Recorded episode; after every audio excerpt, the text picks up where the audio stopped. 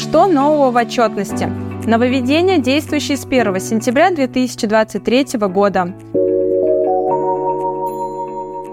Привет, меня зовут Екатерина Бутурова, и вы находитесь на канале Юрвиста.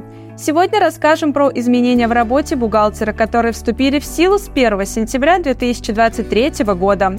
31 июля президент подписал федеральный закон номер 389 и тем самым внес много поправок в налоговый кодекс. Пройдемся по основным изменениям, чтобы вы могли проверить, все ли нормы закона учтены в работе организации. Налог на прибыль организации. Первое. Изменился размер компенсации за использование личного имущества, которые выплачиваются сотрудникам на удаленке. Теперь сумма ограничена 35 рублями, если иное не подтверждено документами. Второе. До 2026 года продлили срок действия ограничений по переносу убытков прошлых лет. Лимит 50% от налоговой базы. Третье. Затраты на подготовку к эксплуатации теперь можно включать в стоимость безвозмездного полученного имущества или имущественных прав. Четвертое. Можно изменять первоначальную стоимость нематериальных активов после модернизации. Налог на добавленную стоимость. Увеличат лимит стоимости рекламных расходов, которые освобождены от НДС. Было 100 рублей, теперь 300. Перерасчет налогов в иностранной валюте. Теперь размер налога, удержанного в иностранной валюте, пересчитывается в рубли по официальному курсу ЦБ на дату выплаты дохода, а не на день фактической уплаты в бюджет, как было раньше. Обновились правила обработки путевых листов. Что изменилось? Первое.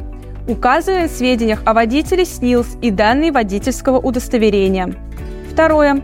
Можно оформлять один путевой лист на несколько рейсов, если водитель выполняет их в течение рабочего дня. Третье.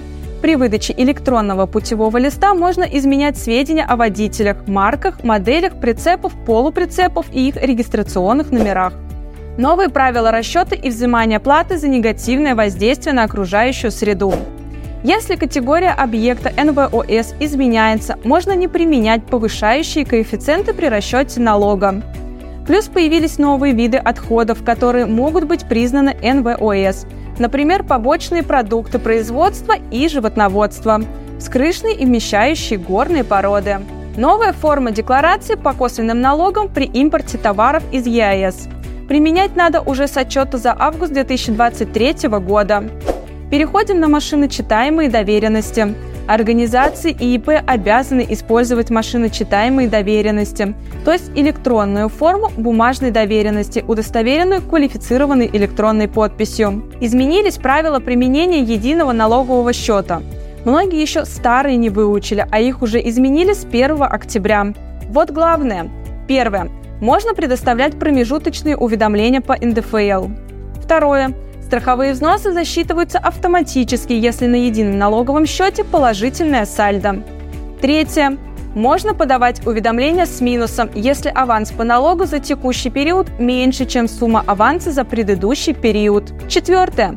Налоговая закрепила случаи, когда уведомление об исчисленных налогах считается непредоставленным.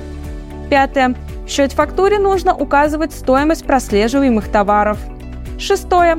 Если в работе есть прослеживаемые товары, обязательно принимаем электронный счет фактуры. Подписывайтесь на наш канал, ставьте лайки и ждите новые интересные видео. До встречи!